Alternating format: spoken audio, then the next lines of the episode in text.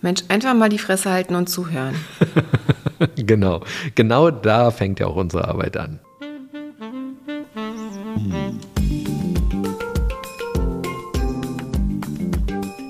Herzlich willkommen zu unserem Podcast Die Therapeutin Und der Coach mit Sabine Werner-Kopsch und Hajo Werner. Ein Ausschnitt aus unseren Küchengesprächen. Folge 10. Schlafen. Ja, erst einmal wollen wir Danke sagen. Das ist jetzt die zehnte Folge. Elf sind online, aber unsere Folge 10. Und es ist für uns einfach toll zu sehen, wo wir überall gehört werden. Natürlich in Deutschland, das war ja auch zu erwarten, aber auch in Österreich, in der Schweiz, in Frankreich. Überhaupt unser erster Hörer, unsere erste Hörerin war in Frankreich und hat dann die Folgen gehört. Das können wir in der Auswertung immer sehen. Das finden wir ganz fantastisch. Ganz viele Hörer und Hörerinnen in Spanien und den USA. Fantastisch. Danke. Danke fürs Teilen. Danke für die Sterne, die ihr da lasst. Danke für die fünf Sterne, die ihr da lasst. Wir sind total glücklich. Vielen, vielen Dank fürs Teilen. Wir freuen uns mega. Ja, und jetzt geht es zum Thema Schlafen. Ein Drittel des Lebens verbringen wir ungefähr mit Schlafen. Ich finde Schlafen ja total super. Ja, total.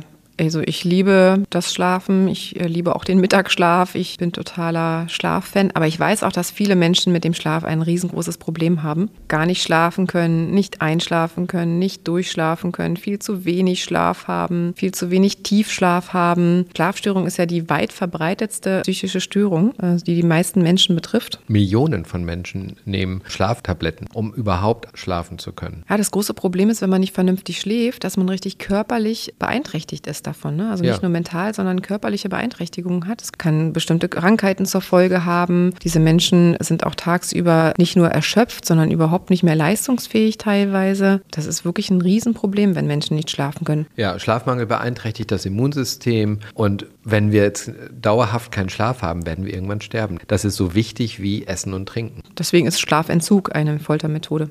Einer der wichtigen Punkte ist ja, dass unser Gehirn am Tag, wenn wir denken, arbeiten und so weiter, ganz viel Abfall produziert, ganz viel Zellmüll produziert. Und im Schlaf wird dieser Zellmüll aus unserem Gehirn geräumt. Genau, das ist quasi so der Auskehrprozess im Gehirn. Und wenn wir nicht schlafen, dann findet das nicht statt. Und das hat natürlich Folgen. Das heißt, wir altern schneller, wir können uns nicht mehr so viele Sachen merken. Ich habe mir mal angeschaut, woran das liegt, ähm, dass wir dann uns eigentlich so viele Sachen nicht mehr merken können. Und das fand ich total spannend. Also das ist so, dass wir unsere ganzen Informationen, die wir so aufnehmen, in den Hippocampus aufnehmen. Und wenn wir schlafen, dann werden diese ganzen Informationen rausgeräumt und in den Kortex abgespeichert und dort können die Informationen viel, viel besser verwaltet werden. Und wenn wir nicht schlafen, dann findet dieser Auskehrprozess nicht statt aus dem Hippocampus mit den Informationen und dann gehen die irgendwann verloren. Oder neue Informationen, die dazukommen, können nicht mehr abgespeichert werden. Das ist so, als wenn die Festplatte voll ist dann, ne? Genau, Festplatte voll. Genau, deswegen ist es wirklich körperlich so wichtig wie Essen, Trinken, Bewegen.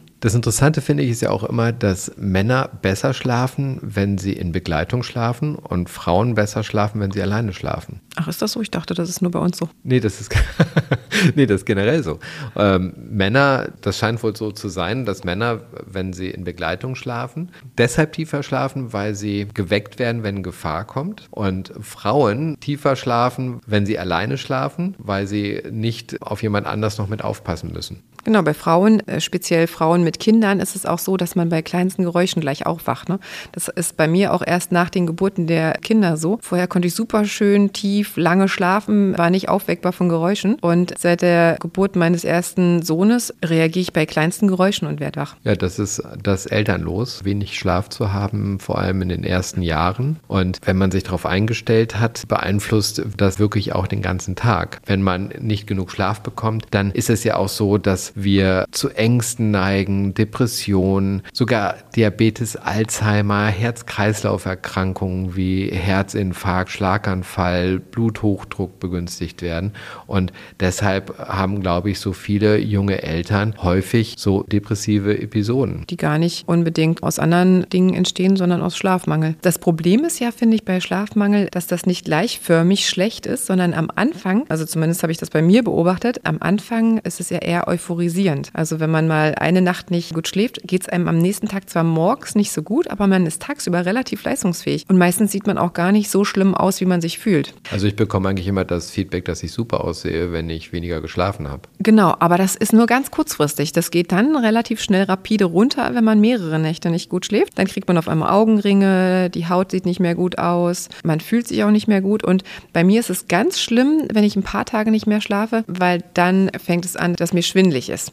Mir ist dann ganz schwindelig und übel. Ähm, auch, ja. Und dann habe ich auch teilweise Sorge, einfach ohnmächtig zu werden. Ich hatte früher, als ich als Führungskraft sehr viele Aufgaben hatte, mir angewöhnt, durchschnittlich vier Stunden pro Nacht zu schlafen. Und fand das dann total bemerkenswert. Nachdem ich das alles in meinem Leben geändert hatte, saß ich irgendwann in meinem Auto, war auf dem Weg zu einem Termin und stellte fest, ich bin ja gar nicht müde. Und fand dieses Gefühl so wahnsinnig befreiend, nicht mehr müde zu sein. Das fand ich einfach sensationell gut. Genau, also Menschen, die dauerhaft sagen, dass sie mit drei, vier Stunden Schlaf auskommen, beuten sich quasi selbst aus. Und die gehen total an ihre eigene Substanz. Und das geht gar nicht anders, als dass man dann irgendwann dauerhaft müde ist. Ich finde es ja immer so bemerkenswert, dass unsere Politik regelmäßig von sich reden macht durch Nachtsitzungen. Das heißt, wichtige Entscheidungen stehen an und dann gibt es ein Koalitionstreffen und die wichtigsten Leute des Kabinetts sind alle beieinander und schlagen sich die Nacht um die Ohren. Ganz bemerkenswert war das vor ein paar Jahren vor Ostern, als Corona-Beschlüsse in so einer Nachtsitzung gefasst wurden, die kompletter Murks waren und sich die Bundeskanzlerin Frau Merkel danach dafür entschuldigt hat, was sie für einen Murks machen. Und ich frage mich, warum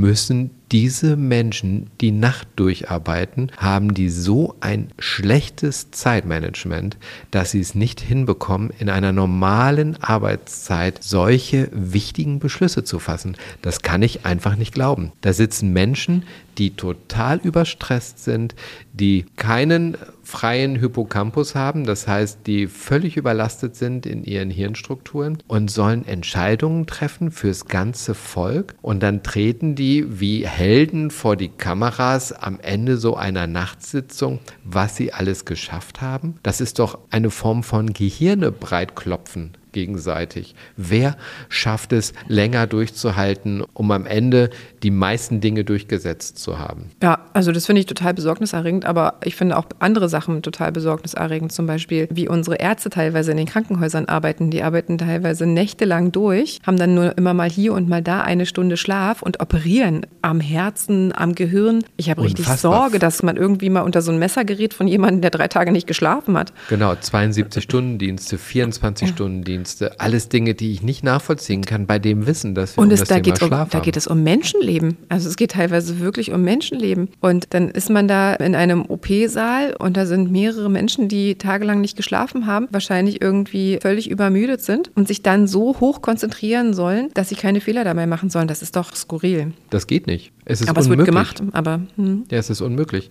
Genau. Und ich frage mich, warum wir das überhaupt zulassen dass es solche Situationen überhaupt gibt. Weil viele Menschen unterschätzen tatsächlich Schlaf. Also viele denken, das ist ja nur eine Komponente und ach naja, die legen sich ja auch mal eine Stunde lang hin und zwischendurch haben die ja dann auch mal Pause. Aber die wirkliche Bedeutung des Schlafs wird von vielen unterschätzt. Auch viele Menschen, die jahrelang unter wirklich krassen Schlafstörungen leiden und selber gar nicht so richtig versuchen, was dagegen zu machen oder eben das im Zweifel mit Schlaftabletten lösen, von denen man nach ein, zwei Mal Einnahme gleich total abhängig ist, denken nicht drüber nach, wie wichtig diese Komponente Schlaf eigentlich wirklich ist. Ne? Also die ist wirklich viel, viel wichtiger als von vielen eingeschätzt. Und das wird dann einfach so hingenommen, dass man eben weniger schläft. Und man nimmt es auch hin, dass man sich nicht so gut fühlt. Und man nimmt es hin, dass man sich nicht so konzentrieren kann und nicht so leistungsfähig ist. Also man merkt Sache, es im Zweifel noch nicht einmal, dass man weniger leistungsfähig ist. Genau, weil das, man hat sich so dran gewöhnt. man, man trifft schlechtere Entscheidungen und man ja. hält das für richtig, weil das ist halt so. Das ist die Entscheidung, die man gerade trifft. Genau. Die Politiker, von denen ich vorhin gesprochen habe, die denken ja auch, dass sie etwas Gutes machen dass sie hart an der Sache arbeiten und was tun. Das wirkt ja auch nur heldenhaft, wenn es nachts ist, ne? wenn man sich dann die, die Nacht um die Ohren schlägt. Also wenn man es tagsüber eine Sitzung macht, zwei, drei Stunden, interessiert ja auch niemanden, weil es ist ja normal. Ich glaube, da geht es auch eher um diesen Show-Effekt. So, okay, wir haben uns jetzt die ganze Nacht um die Ohren geschlagen, weil es so wichtig ist, dass es jetzt direkt gemacht werden musste. Ja, aber da geht es auch um Menschenleben. Vielleicht nicht unmittelbar, aber mittelbar. Das geht um die Entwicklung einer ganzen Nation. Und Total. das wird einer Nachtsitzung anheimgelegt, was daraus wird. Aber wir wissen ja auch gar nicht, wie viele unserer Politiker tatsächlich unter dauerhaften Schlafstörungen leiden. Keine Ahnung. Also weiß man ja alles nicht. Ne? Also, oder in anderen Berufen, wer unter krassen Schlafstörungen leidet und eigentlich Positionen hat, die wirklich schwierig sind, wenn man dauerhaft unter Schlafmangel leidet. Ich habe seit Jahrzehnten beobachtet, dass die Politiker, die plötzlich an die Macht kommen, innerhalb von wenigen Jahren wahnsinnig altern. Und ich glaube, dass es daran liegt, dass sie nicht mehr zum Schlafen kommen. Es gibt zum Beispiel für bestimmtes Personal in Fahrzeugen, in Flugzeugen, in irgendwelchen Zügen, gibt es Sehtests und es gibt Tests auf mentale Stabilität, aber es gibt keinen Test, ob diejenigen irgendwie vernünftig versorgt sind mit Schlaf. Unfassbar, oder? Total. Das heißt, Lkw-Fahrer werden überwacht, dass sie ihre Schlafzeiten, Ruhezeiten einhalten, um fit zu sein am Steuer. Und unsere politischen Führungskräfte Führungskräfte, unsere politische Elite ackert durch und ist nicht mehr in der Lage, vernünftige Entscheidungen zu treffen. Aber die Lkw-Fahrer werden ja auch nicht überwacht, ob die dann schlafen, sondern es wird nur geguckt, ob die eben diese Ruhezeiten einhalten. Und ähm, die haben ja auch eine Riesenverantwortung. Das meine ich ja, dass, dass die nicht überprüft werden, diese Schlafgeschichten. Also auch ein Pilot, der ein Flugzeug führt, der wird nicht geguckt, ob der regelmäßig vernünftigen Schlaf hat. Aber es wird geguckt, ob der gute Augen hat oder ein gutes Hörvermögen hat. Also so quasi diese körperlichen Sachen werden abgecheckt, aber es wird nicht geschaut, ob der quasi total unterversorgt ist, vielleicht mit Schlaf, was ja dramatisch wäre. Ja, nur das lässt sich auch schwer kontrollieren. Wie willst du denn kontrollieren, wie jemand schläft? Also ich zeichne meinen Schlaf auf, dazu kommen wir vielleicht später nochmal. Aber willst du jetzt ein Schlafprotokoll verlangen? Ja, ist tatsächlich schwierig, ne? wie man das irgendwie abchecken könnte, weil an Vitalfunktionen und so würde man das bestimmt sehen, aber eigentlich müsste man es dann aufzeichnen. Und so hast du recht. Also um es im Endeffekt zu sehen, weil Schlafzeit ist ja auch nicht gleich Schlafzeit. Also zum Beispiel, wenn man die ganze genau. Zeit im Bett liegt und keinen Tiefschlaf hat, dann fühlt man man sich morgens trotzdem total erledigt. Genau, weil ähm, der Tiefschlaf ist der Erholungsschlaf. Und da haben wir immer 90-Minuten-Zyklen. Das heißt, man muss auch schauen, wenn man schläft, dass es immer in 90-Minuten-Zyklen läuft, weil in 90 Minuten hat man einen Tiefschlafzyklus und das muss zueinander passen dass man nicht nach 130 Minuten aufwacht und dann kurz oder schon im nächsten Tiefschlafzyklus ist und dann erstmal total neben sich steht und als genau. Lkw-Fahrer dann was weiß ich, weiterfährt. Genau, dann ist man quasi wie so eine kleine tickende Zeitbombe auf der Autobahn. Ne? Das sind so Themen, die man beim Schlafen ja alle beachten muss, wenn man das gut machen möchte. Da muss man aber einen Fokus drauf haben. Genau. Und bei Kindern und Jugendlichen das Gleiche. Ne? Also viele Kinder sind nicht gut versorgt mit Schlaf und sind dementsprechend einfach aus Schlafmangel verhaltensauffällig oder haben Konzentrationsstörungen in der Schule. Also es betrifft halt wirklich dann viele Bereiche im Leben, die dadurch beeinträchtigt sind, dass einfach nur der Schlaf fehlt. Ja, gerade bei Kindern ist es ja so, dass sich das Gehirn erst richtig entwickeln kann, wenn die Kinder genug schlafen. Bei Babys sieht man das, die holen sich einfach den Schlaf. Babys schlafen fast den ganzen Tag durch zwischendurch, sind eher mal zwischendurch ein paar Stunden wach, als dass sie stundenlang wach sind und dann schlafen. Die schlafen überwiegend, die Babys. Und je älter die werden, die Kinder, umso weniger Schlafenszeit gibt es. Aber trotzdem ist es wichtig, gerade in den ersten Lebensjahren darauf zu achten, dass ausreichend Schlaf da ist, auch Mittagsschlaf gemacht wird. Wir haben da bei unseren Kindern ja immer extrem darauf geachtet, dass sie genug Schlaf bekommen, damit sich das Gehirn vernünftig entwickeln kann. An dieser Stelle werden wichtige Weichen gestellt, ganz früh. Das heißt, die Eltern, die dafür sorgen, dass das Kind möglichst früh keinen Mittagsschlaf mehr macht, damit es abends ganz müde ist und schnell einschläft, die sorgen dafür, dass sich das Gehirn nicht in dieser Form entwickeln kann, wie es potenziell möglich ist. Ja, das kann man leider auch nicht so ganz allgemein sagen. Es gibt manchmal Kinder, die brauchen weniger Schlaf und es gibt Kinder, die brauchen mehr Schlaf. Aber man muss einfach schauen, also wenn man zum Beispiel ein Kind keinen Mittagsschlaf machen lässt und es irgendwie ab 15, 30, 16 Uhr völlig quer liegt, dann hätte es den Mittagsschlaf eigentlich gebraucht. Dann hätte es ihn gebraucht. Ich finde es auch mal bemerkenswert, wenn das Kind dann in ein anderes Setting kommt, zum Beispiel Kita und dort wird Mittagsschlaf gemacht, dann schlafen die Kinder plötzlich wieder. Und dann glaube ich nicht, dass die Kinder diesen Mittagsschlaf nicht brauchen. Aber auch da gibt es ja, also zum Beispiel in unserer Kita, gibt es die Möglichkeit, dass Kinder sich einfach hinlegen und ruhig liegen und manche Kinder schlafen auch nicht ein. Und auch bei unserem Älteren ist es manchmal so, dass er sagt, ich habe mich hingelegt, ich bin aber nicht eingeschlafen. Aber er liegt dann ruhig da und guckt vor sich hin oder macht die Augen zu, träumt so ein bisschen vor sich hin, schläft aber nicht richtig ein. Aber auch das ist ja ein Erholungsprozess. Das ist auch lustig gewesen bei einem der älteren Söhne. Der war in der Kita und war plötzlich weg. Und die ganze Kita stand Kopf und haben ihn gesucht und nicht gefunden. Und irgendwann haben sie ihn gefunden. Er lag nämlich schlafend im Bällebad und war nicht mehr zu sehen. Ja. Hätte wahrscheinlich den Mittagsschlaf gebraucht. Da hat er den Mittagsschlaf etwas früher gebraucht. Es gibt ja Kitas, die lassen die Kinder das aussuchen. Ne? Also die lassen aussuchen, ob man sich ausruht oder nicht. Und äh, die anderen Kinder dürfen dann richtig wach bleiben. Das finde ich total spannend. Also letztendlich, dass wir mit dem Schlaf selber dafür sorgen können, dass sich unser Gehirn besser entwickelt und eine höhere Leistungsfähigkeit hat, finde ich wahnsinnig bemerkenswert und wichtig zu wissen. Man ist auch viel ausgeglichener. Man merkt ja selber, also ich merke selber, wenn ich zu wenig Schlaf habe, bin ich viel schneller nervös, ich bin viel schneller überreizt, ich habe viel weniger Möglichkeiten, auf bestimmte Dinge zu reagieren, weil ich einfach super dünnhäutig bin. Ja, das liegt an der Amygdala. An der Amygdala wird der Stress gesammelt und wenn du nicht schläfst, dann bleibt der dort liegen und wenn der Tag dann weitergeht, bist du mit dem alten Stress noch weiter unterwegs und dann bist du natürlich schneller überreizt, weil viel mehr Reiznachrichten vorliegen an diesem Punkt. Was ich auch total wichtig finde, das ist eine Studie, die vor 100 Jahren gemacht wurde oder fast 100 Jahren gemacht wurde von Dallenbach und Jenkins im Jahr 1924. Die haben nämlich überlegt, was ist hier mit den Studenten los, wenn die mehr schlafen oder weniger schlafen und haben dabei dieser Studie festgestellt, dass wir uns viel besser an neu gelerntes erinnern können, wenn wir darüber geschlafen haben. Das ist auch immer so meine Empfehlung. Leute, lernt macht eine Pause, lernt abends nochmal und dann geht schlafen. Und dann sind die Informationen am nächsten Tag da. Genau, das ist äh, dieses sinnbildliche, äh, leg dir das Buch und das Kissen. Genau, so drüber schlafen, aus dem Hippocampus werden die ganzen Informationen direkt in den Kortex geräumt und sind dann plötzlich da. Das habe ich früher immer als wahnsinnig spannend und toll empfunden, dass ich plötzlich dieses ganze Wissen im Kopf hatte, was ich vorher noch gar nicht präsent hatte. Hm, so habe ich fürs Abi schon gelernt. Also ich habe mir das alles vorm Schlafen immer angeschaut, bin es im Kopf nochmal durchgegangen, bevor ich eingeschlafen bin. Und das war am nächsten Tag super präsent. Das habe ich relativ schnell gemerkt, dass das eine gute Methode ist. Auch eine spannende Studie, die über viele Generationen in England gemacht wurde, wie sich das regelmäßige Schlafverhalten von Kindern auf den sozialen Aufstieg auswirkt. Die haben also wirklich eine enorme Zahl an Kindern beobachtet und haben genau Buch geführt, wie diese Kinder schlafen, wann die schlafen, wie regelmäßig die schlafen, haben festgestellt, bei regelmäßigen Schlafenzeiten, also um 9 Uhr wird ins Bett gegangen und so weiter, morgens dann um 6 Uhr oder 7 Uhr, je nachdem, was sein musste für die Schule,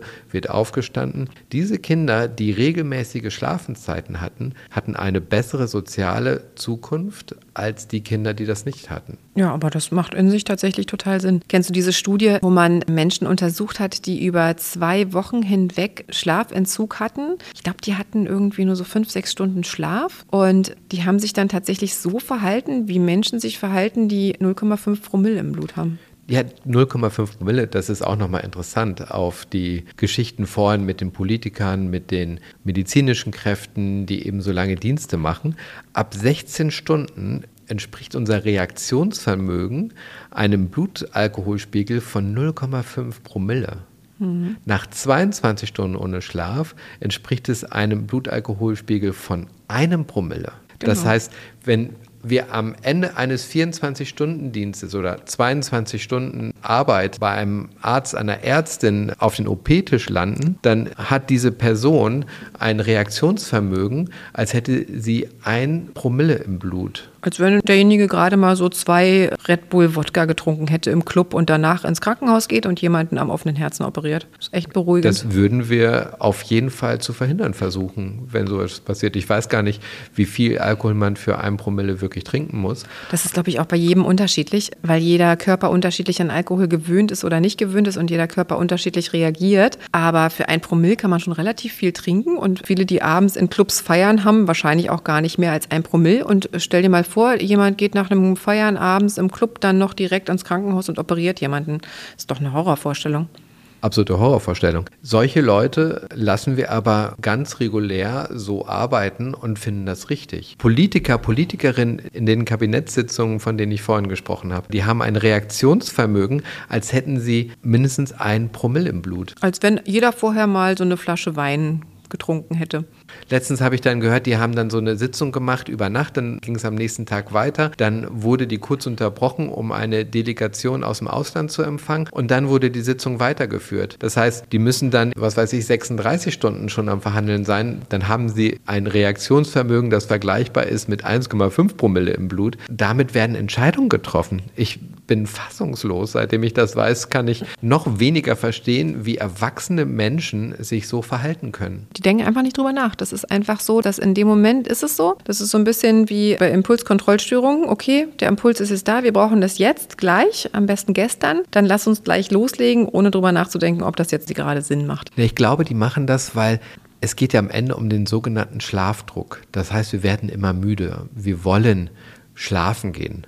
Und weil wir schlafen gehen wollen, sind wir stärker auf den Kompromiss fokussiert. Also versuchen, die Aufgabe, Herausforderungen zu lösen, weil man will ja jetzt schlafen gehen. Der Schlafdruck. Ja, aber das ist ja schlimm für äh, Entscheidungen, die wichtig sind. Ich kann mir gar nicht vorstellen, dass das einen anderen Grund hat. Ich fand das auch eine schöne Bezeichnung für Müdigkeit, Schlafdruck. Das beschreibt für mich dieses Gefühl total gut, das man dann hat, wenn man so müde ist, Aha. aber nicht schlafen gehen kann. Schlafdruck. Ja? Mhm. Und ähm, das ist so, im Körper wird am Tag sogenanntes Adenosin ausgeschüttet, immer mehr, kommt zusammen und je höher der Adenosinspiegel ist, umso höher ist der Schlafdruck. Und ich kann mir nur vorstellen, dass diese führenden Politiker sich denken, je höher der Schlafdruck, umso kompromissfähiger die Beteiligten. Das wäre schön, weil dann hätte man sich Gedanken darüber gemacht, aber ich glaube das ehrlich gesagt nicht. Ich glaube, das ist einfach aus dem Impuls heraus geboren, ohne dass man sich Gedanken darüber macht, ob das schlau ist oder nicht. Ich meine, wir wissen, dass dieser hohe Schlafdruck unsere Gedächtnisleistung reduziert und unser Kommunikationsvermögen fällt. Die lallen ja dann alle irgendwann. Vor Jahren, als es um diese Corona-Sitzung geht, wurde wurde ein Ministerpräsident stark kritisiert, weil er zwischendurch irgendwie Candy Crush gespielt hat an seinem Handy. Und ich kann das total gut verstehen. Er musste wahrscheinlich mal abschalten von diesem enormen Druck. Das ist ja heftig, was dort dann passiert. Das kritisieren wir dann auch noch, anstatt zu sagen, Leute, ihr solltet gar nicht mehr dort sitzen. Ihr habt Verantwortung für eine ganze Nation.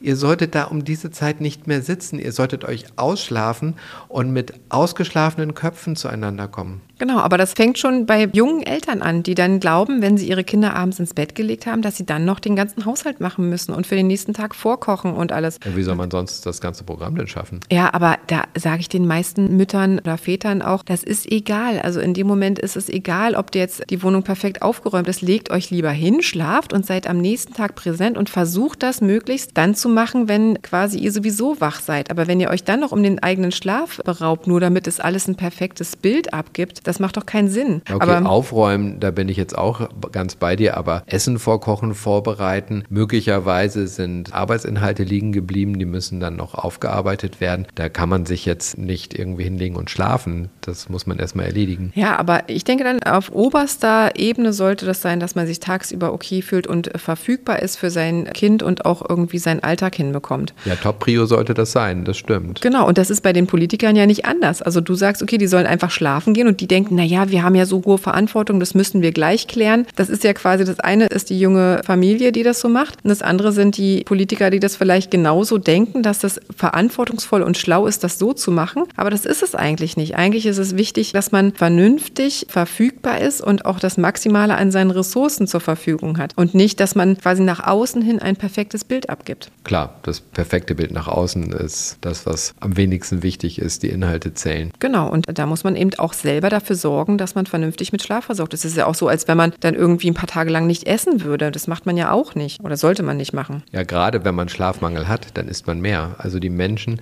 die Schlafmangel haben, essen mehr. Deshalb nehmen junge Eltern auch gerne mal zu. Genau, wenn man das dann kompensiert, vor allem mit zuckerhaltiger Nahrung meistens. Genau, weil das einfach mehr Energie gibt. Und, und pusht, genau. Das pusht einen, genau. Man ist nicht mehr ganz so müde erstmal und am Ende hat man einfach erstmal zugenommen. Aber was kann man denn machen, wenn man jetzt quasi unter Schlafstörungen leidet? Ja, das größte Problem ist ja, dass wenn man wirklich unter Schlafstörungen leidet, dann ist es so, dass der Körper das ja verlernt. Das heißt, man muss Stück für Stück anfangen, den Körper wieder erlernen zu lassen, zu schlafen. Also in den letzten Jahren habe ich gemerkt, dass ich nicht mehr so gut ausgeschlafen war wie zuvor und konnte das nicht erklären, weil ich hatte genug Zeit im Bett. Ich wusste, okay, ich habe nicht so gut geschlafen, da waren die Kinder und da war immer nachts was los.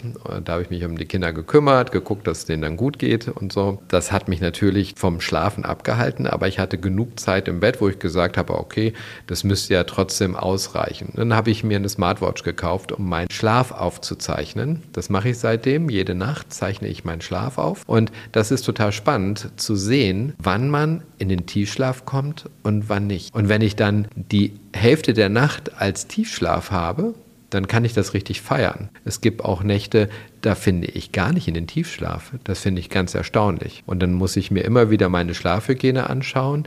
Wann gehe ich ins Bett? Habe ich vorher bestimmte Dinge getan, zum Beispiel noch irgendwas gelesen, am Handy, am Computer gesessen. Das fördert ja tatsächlich, dass ich nicht einschlafen kann, weil die Melatoninausschüttung verhindert wird. Und das sind alles Themen, die man sich halt genau anschauen muss. Genau, ob man abends Alkohol getrunken hat, ob man noch irgendwas. Ja, Alkohol ist ein großer Schlafverhinderer. Genau, aber viele denken, ach, ich trinke noch einen Schluck Alkohol, dann kann ich besser schlafen, weil man dann erstmal so weggenockt ist, aber eigentlich schläft man schlechter. Man schläft schlechter, weil man kommt nicht in den Tiefschlaf. Genau, das ist ein ein Problem. Oder abends noch irgendeinen Horrorfilm geguckt oder noch irgendwann fettige Chips gegessen. Das sind alles Sachen, die man nicht machen sollte. Oder zuckerhaltiges Zeug. Oder zu spät Armbrot gegessen. Ne? Das machen wir auch manchmal, dass wir uns irgendwas Leckeres zum Armbrot machen, das total toll finden und dann nicht schlafen können, weil der Magen die ganze Nacht mit dem Verdauen beschäftigt ist. Genau. Also diese Dinge gehören zur Schlafhygiene. Schlafhygiene ist aber auch ein ordentlich ausgelüftetes Schlafzimmer haben. Also man sollte immer mal das Schlafzimmer lüften. Es sollte dunkel sein. Man sollte nicht in einem Schlafzimmer Schlafzimmer liegen, wo quasi Lichtquellen sind oder wo morgens relativ zeitig die Sonne reinscheinen kann. Also gut sind Verdunklungsvorhänge und genug Luft zum Atmen. Ein Fernsehbildschirm, der aufs Bett gerichtet ist, ist nicht gut. Elektrogeräte direkt am Bett sind nicht gut. Genau, dass man sich einfach anschaut, sozusagen die Dinge, wie sieht mein Schlafzimmer aus? Wie ist mein Bett? Ist mein Bett, ist meine Matratze total durchgelegen? Habe ich Kissen, die eigentlich total ungünstig sind, die irgendwie entweder viel zu groß sind, viel zu klein sind, sodass mir immer der Nacken wehtut? Gut? Ist meine Bettwäsche immer mal das frisch? Das finde ich ja auch eine der spannenden Prioritäten bei uns. Menschen verbringen total viel Zeit damit und geben wahnsinnig viel Geld dafür aus, ein Auto zu kaufen, wo sie im Durchschnitt vielleicht eine halbe Stunde bis Stunde am Tag mit unterwegs sind. Und für ihre Matratze und Bettwäsche wird gespart, für das Bett wird gespart, wo sie ein Drittel des Tages ihre Zeit drin verbringen. Das finde ich auch erstaunlich, wenn man sich die Schlafkultur anguckt bei uns.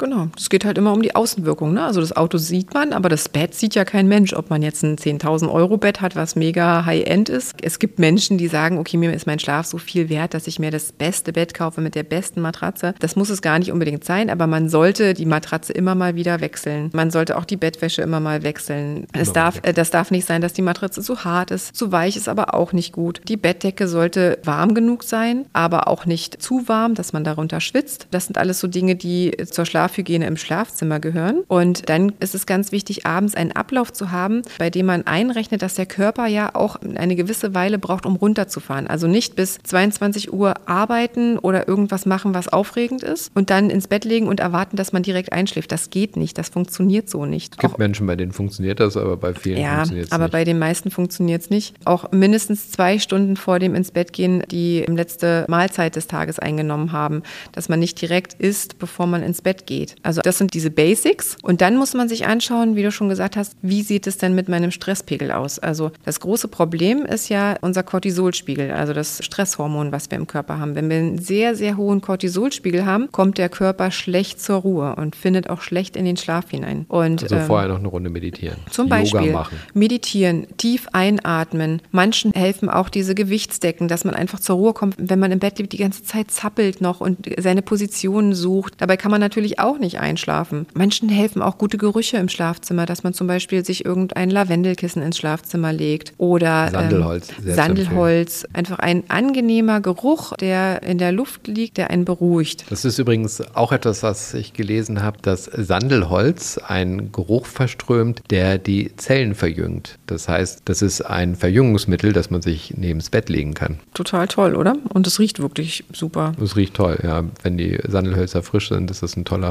Geruch, der von denen ausgeht. Was man dann machen kann, wenn es trotzdem nicht funktioniert mit dem Schlaf, ist, dass man schaut, vielleicht helfen mir bestimmte Kräuter. Es gibt so Einschlaftees. Manchmal hilft es, wenn man abends noch einen Einschlaftee trinkt. Oder manchen hilft es auch, wenn man ab und zu abends noch eine. Nicht zu viel, nicht zu spät, weil ansonsten muss man wieder auf Toilette. Muss man die ganze Zeit noch auf Toilette. Genau. Oder dass man sich abends nochmal in die Badewanne legt. Manche Menschen kommen einfach gut runter, wenn man sich nochmal in eine warme Badewanne legt. Oder abends noch ein Buch liest und dabei müde wird, aber eben mit Papier, nicht auf einem Tablet oder Handy, was einen anstrahlt. Und wenn auch das nicht funktioniert, kann man schauen, ob man zum Beispiel mal Neurofeedback probiert. Das ist eine Methode. Ach, darüber sprechen wir demnächst nochmal im anderen Podcast. Das finde ich total wichtig. Neurofeedback ist toll, ja. Genau, also das ist noch eine Methode. Es gibt aber auch Kräuterkügelchen, die man einnehmen kann abends, die vielleicht auch helfen, dass man so ein bisschen runterkommt, einfach um den Körper zu entstressen. Aber im Großen und Ganzen ist es halt wichtig, dass man irgendwas findet, was hilft. Und möglichst nicht zu Schlafmitteln greift, weil Schlafmittel machen dann, dass man nur noch mit Schlafmitteln schlafen kann. Ja, wenn man zu sowas greift, dann am besten mit ärztlicher Kontrolle. Genau, es gibt viele, die dann eher zu Melatonin greifen, weil Melatonin ja. ist halt dieser körpereigene Stoff, der quasi der Ausschalter im Gehirn. Das kann man versuchen, aber wenn man sich da schnell dran gewöhnt, dann wirkt das auch irgendwann nicht mehr so gut. Muss man auch schauen, aber das ist zumindest nicht so, dass es gleich ganz stark abhängig macht. Was auch wichtig ist, darauf zu achten, wann man müde wird. Wie ist dein Biorhythmus? Also in der Regel ist es so, dass so zwischen 22 und 23 Uhr so ein Tiefpunkt ist. Bei einigen ist ja schon um 21 Uhr. Und dass man dann auch sich bettfertig macht und schlafen geht, weil dann nutzt man die natürliche Einschlafensphase, die der Körper sich wünscht, ideal. Genau, dass man dann nicht über diesen Punkt hinweg geht, sich dann wach hält und dann auf einmal, ach, jetzt bin ich ja wieder total wach und dann kann ich ja auch noch weitermachen. Dann hat man den Moment verpasst, wo man eigentlich gut einschlafen hätte können. Was auch noch wichtig ist, wenn man das alles gut gemacht hat und man hat jetzt super gut und viel Schlaf bekommen, dass man auch zu viel schlafen kann. Genau, also, man kann sich auch wieder müde schlafen. Man kann sich müde schlafen, man kann sich auch depressiv schlafen. Das heißt, man wird antriebslos, wenn man zu viel geschlafen hat. Das kennt man vielleicht. Also ich kenne das, wenn ich Ferien habe und ich habe habe mal ganz ruhige Zeit und ich schlafe mehr, dass ich plötzlich merke, auch eigentlich habe ich jetzt gar keinen Bock, irgendwas zu machen, dass man irgendwie so antriebslos wird, dann merke ich, ah, okay, ich schlafe zu viel. Das genau. finde ich auch gut, das zu wissen. Und äh, Schlafen ist keine Depotgeschichte. Also es das heißt nicht, wenn ich jetzt drei Tage lang jeden Tag zwölf Stunden schlafe, dass ich dann danach die Woche jeden Tag nur drei Stunden schlafen muss. Das funktioniert so nicht. Das muss gleichmäßig sein. Genau, ich ähm, glaube, es funktioniert über einen Tag oder zwei. Ne? Ja, genau. Man kann, wenn man mal einen Tag ganz schlecht geschlafen hat, den nächsten Tag schläft man mehr, das gleicht sich dann halbwegs aus. Aber manche denken, okay, wenn ich am Wochenende zwölf, dreizehn Stunden schlafe, dann kann ich die Woche über mit drei, vier Stunden hinkommen. Das funktioniert so nicht. Also meine Schlaf-App sagt mir, dass ich das über eine Woche ausgleichen muss und sagt mir über die Woche ein Minus- und Plusstand an. Genau, aber eigentlich ist es so wie Essen und Trinken, am besten gleichmäßig. Ja, schaut euch doch mal an, wie ihr schlaft und Schlafen ist etwas Fantastisches. Träume haben was Magisches. Wir wünschen euch fantastische Träume, tiefsten Schlaf und die volle Power für den Tag. Bis bald. Auf bald.